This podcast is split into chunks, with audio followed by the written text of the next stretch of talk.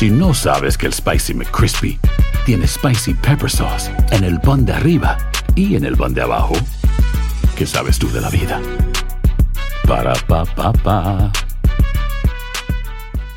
Boost Mobile tiene una gran oferta para que aproveches tu reembolso de impuestos al máximo y te mantengas conectado. Al cambiarte a Boost, recibe un 50% de descuento en tu primer mes de datos ilimitados. O, con un plan ilimitado de 40 dólares, llévate un Samsung Galaxy A15 5G por $39.99. Obtén los mejores teléfonos en las redes 5G más grandes del país. Con Boost Mobile, cambiarse es fácil. Solo visita boostmobile.com. Boost Mobile, sin miedo al éxito. Para clientes nuevos y solamente en línea, requiere AroPay. 50% de descuento en el primer mes requiere un plan de 25 dólares al mes. Aplican otras restricciones. Visita boostmobile.com para detalles. Cassandra Sánchez Navarro junto a Catherine Siachoque y Verónica Bravo en la nueva serie de comedia original de VIX, Consuelo, disponible en la app de VIX ya.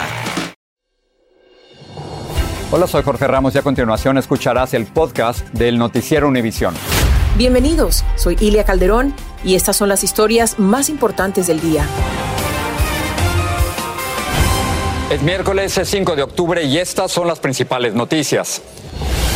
DACA sigue vigente. Una corte de apelaciones devolvió a una corte inferior la pelea judicial por DACA. Hoy en el noticiero le diremos lo que esa decisión significa para cientos de miles de Dreamers. El presidente Biden y el gobernador de la Florida, Ron DeSantis, rivales políticos, se unieron hoy en un recorrido en el que consolaron a víctimas del huracán Ian. Biden prometió no abandonar al Estado durante el arduo proceso de recuperación. Texas ejecuta a John Henry Ramírez por asesinar a puñaladas a un empleado de una tienda al que robó un dólar con 25 centavos. Un pastor evangélico acompaña al reo durante la ejecución.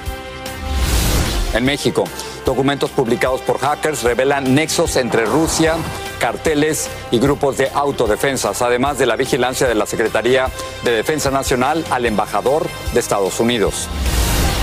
Este es Noticiero Univisión con Jorge Ramos e Ilia Calderón.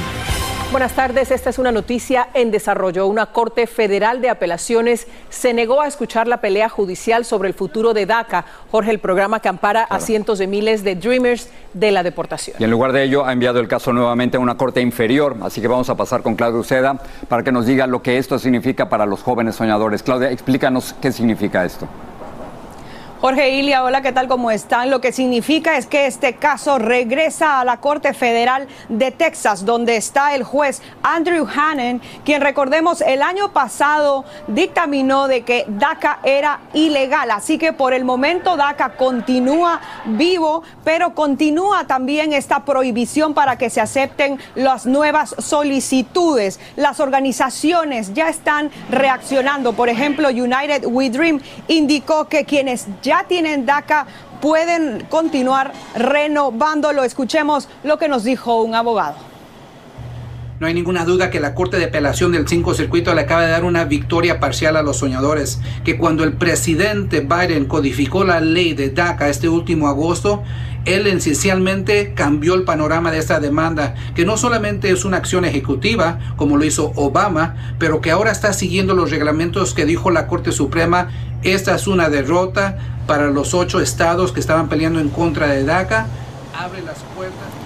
Y si bien esto es un alivio por ahora, casi 600 mil Dreamers, jóvenes soñadores, van a continuar en el limbo. Y déjame decirte que también el presidente del caucus hispano, el congresista Raúl Ruiz, eh, le está pidiendo en un comunicado a 10 republicanos a que se suman a los demócratas para que pasen una legislación que, como se sabe, aquí en el Congreso está estancada. Esto es un caso que podría terminar en la Corte Suprema. Regreso con ustedes allá al estudio.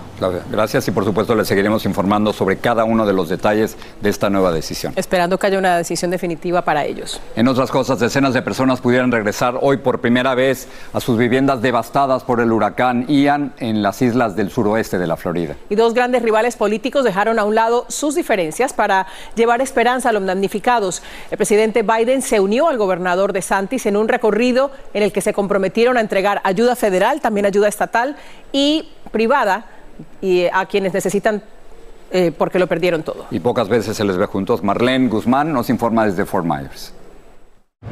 El presidente Joe Biden y su esposa Joe Biden desde un helicóptero constataron la magnitud de la destrucción que dejó a su paso el potente huracán Ian. Recorrieron el área de Fort Myers donde el mandatario se comprometió a proveer la asistencia necesaria para que los floridanos afectados puedan rehacer sus vidas.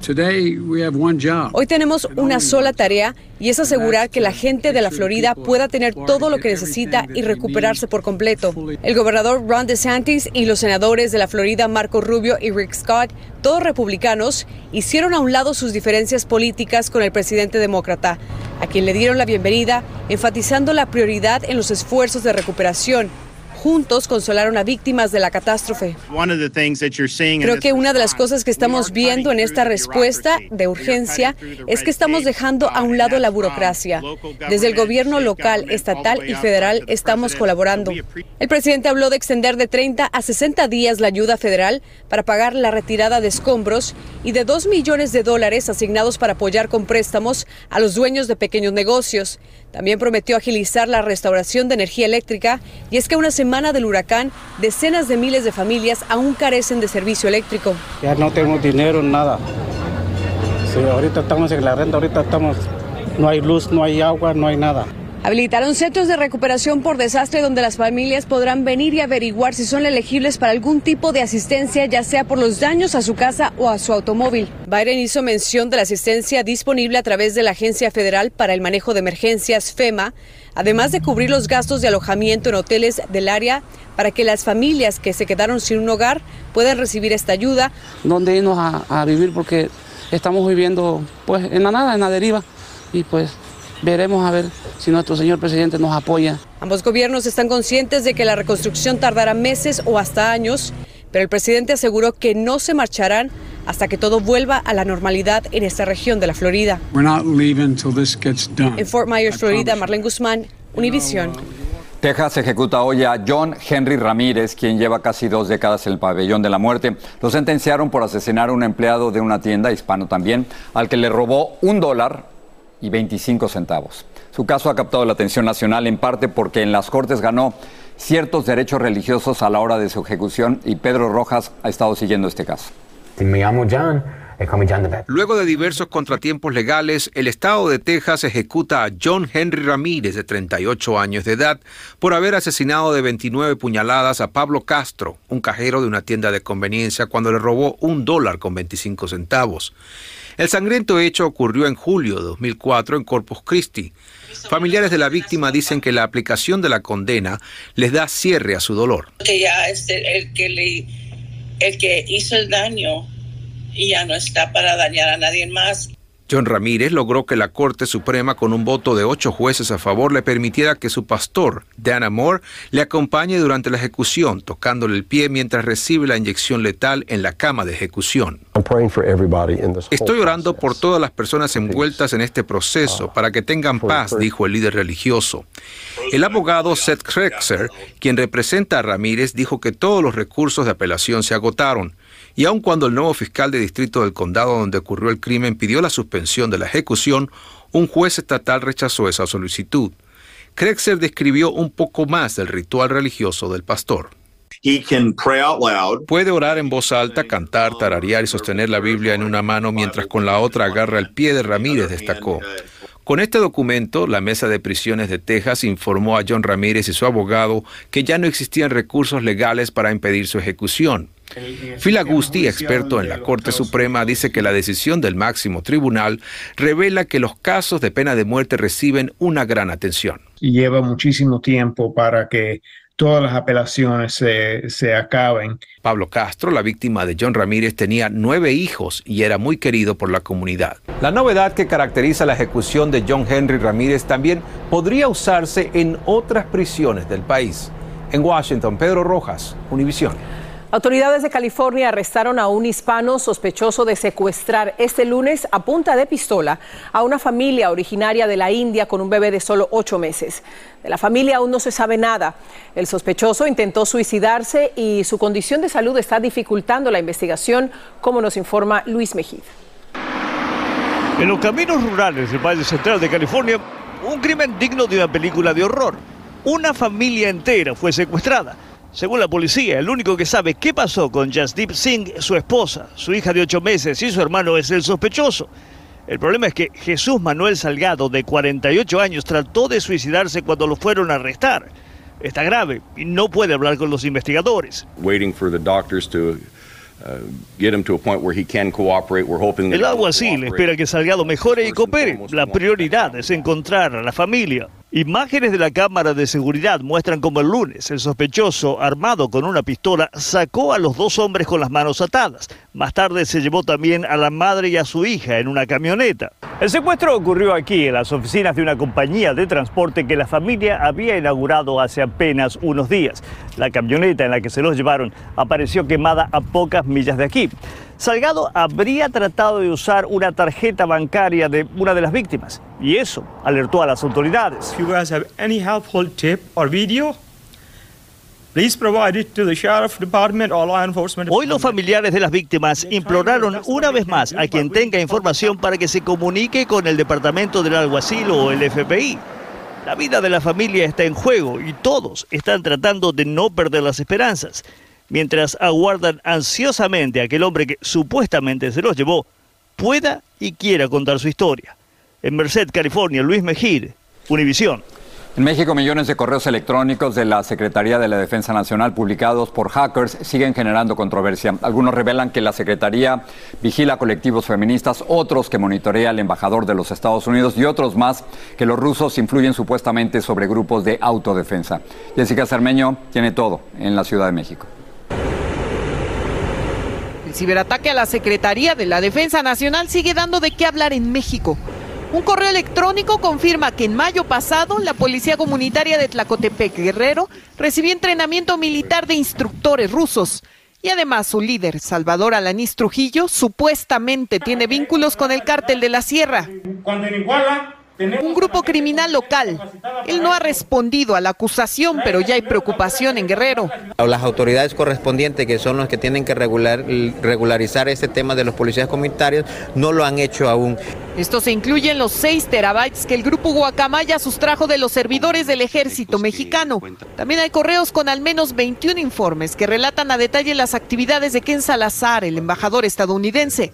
Él aseguró muy diplomáticamente que no ha visto las filtraciones. Que se tienen que seguir enfocando y también metiendo los recursos para asegurar que las comunicaciones eh, que se tienen que proteger se protejan. Mientras, los senadores ya aprobaron que las Fuerzas Armadas continúen en labores de seguridad hasta 2028, agregando algunos controles. La votación ahora pasa a los diputados. Las filtraciones confirmaron también que el ejército compró en 2019 licencias del software Pegasus, algo que varias veces la defensa negó.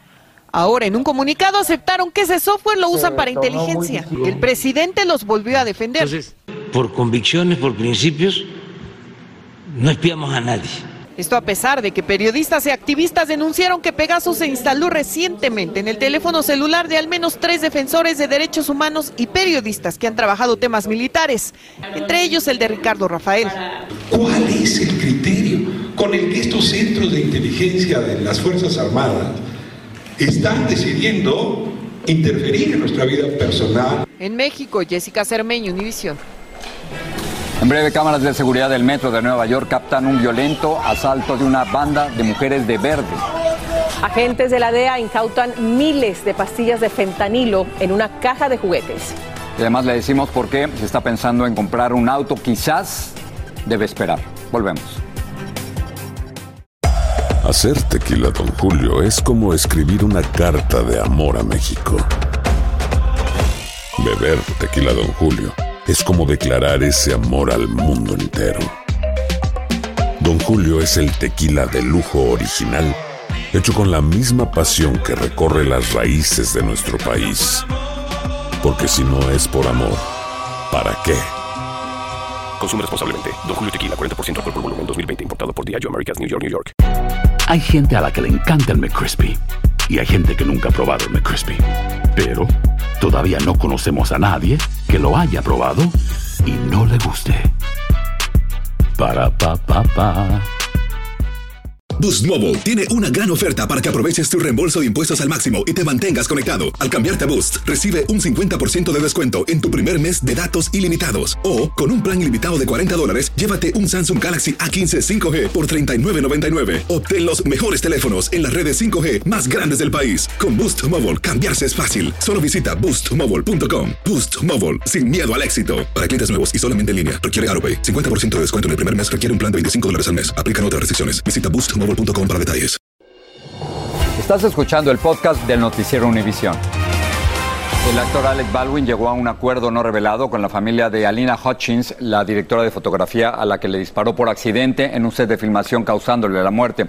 El acuerdo anunciado este miércoles, según explicaron los abogados del actor, está sujeto a la aprobación del tribunal. Se espera que la filmación de Rust se reanude en enero del 2023.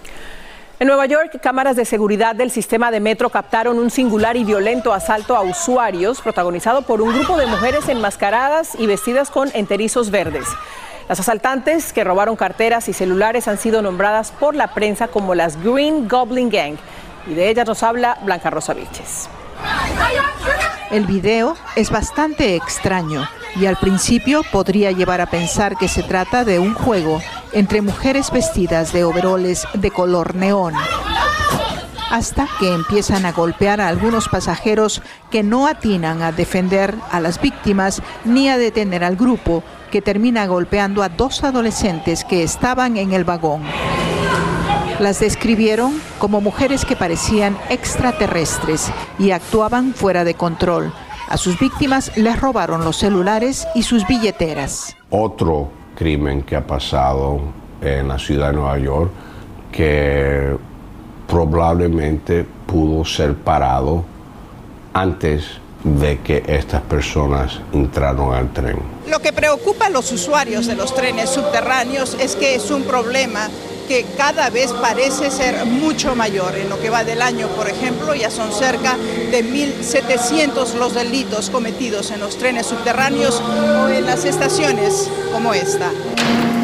Los pasajeros dicen sentirse más vulnerables que nunca. Uno tiene que estar con miedo. Yo me pongo siempre así al lado del, you know, en el subway, o me agarro, porque está terrible. Agrega que a sus 83 años se siente más el peligro. El subway no tengo más remedio porque vengo a los doctores, tengo appointment y, y, el, y el bus es muy lento.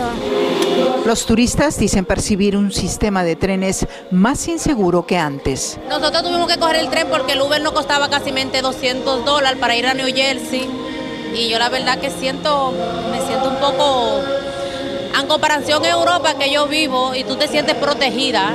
Las autoridades dicen que el caso está bajo investigación y aún no hay arrestos. En la ciudad de Nueva York, Blanca Rosa Vilches, Univisión.